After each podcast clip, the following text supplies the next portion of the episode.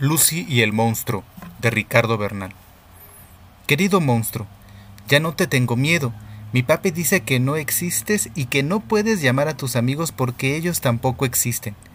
Cuando sea de noche voy a cerrar los ojos antes de apagar la luz del buró y voy a abrazar bien fuerte a mi osito bonzo para que él tampoco tenga miedo. Si te oigo gruñir en el closet pensaré que estoy dormida. No quiero que mi papi se despierte y me regañe. Ya sé que me quieres comer, pero como no existes, nunca podrás hacerlo. Aunque yo me pase los días pensando que a lo mejor esta noche sí sales del closet, morado y horrible como en mis pesadillas. Mañana, cuando juegue con Hugo, le voy a decir que te maté y que te dejé enterrado en el jardín y que nunca más vas a salir de ahí. Él se va a poner tan contento que me va a regalar su yoyo verde y me va a decir dónde escondió mis lagartijas.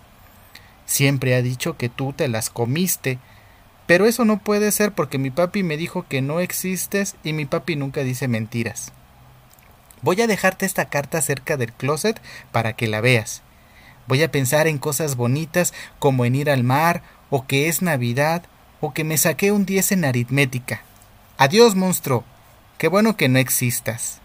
Firma Lucy. Postdata. No tengo miedo. No tengo miedo. No tengo miedo.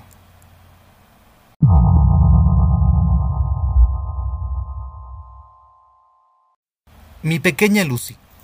¿Cómo que no existo? Tu papi no sabe lo que dice. ¿Acaso no me inventaste tú misma el día de tu cumpleaños número siete? ¿Acaso no platicabas conmigo todas las noches y te asustabas con los extraños ruidos de mis tripas? Todas las noches te observé desde el closet y tú lo sabías. Aunque nunca me viste, conocías de memoria mis ojos, mi lengua y mis colmillos, pues todas, Todas las noches me soñabas. Por eso cuando leí tu carta sentí tanta desesperación. Por eso destrocé tus juguetes y me comí de un solo bocado a tu delicioso osito bonzo. Lo juro, Lucy, tú ya estabas muerta. Tenías los ojos abiertos y cuando toqué tu barriguita estaba más fría que mi mano. Seguramente te mató el miedo y yo no pude comerte pues no me gusta el sabor de los niños muertos.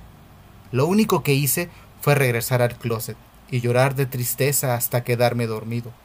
Pobre Lucy, pobre Lucy y pobre monstruo solitario. Ahora tendré que salir de aquí, alejarme de los adultos que cuidan tu pequeño ataúd y dejar esta carta donde puedas encontrarla. Necesito la risa de un niño y necesito el miedo de un niño para seguir vivo. Por cierto, Lucy, ¿dónde dices que vivo tu amigo Hugo? Atentamente, el monstruo.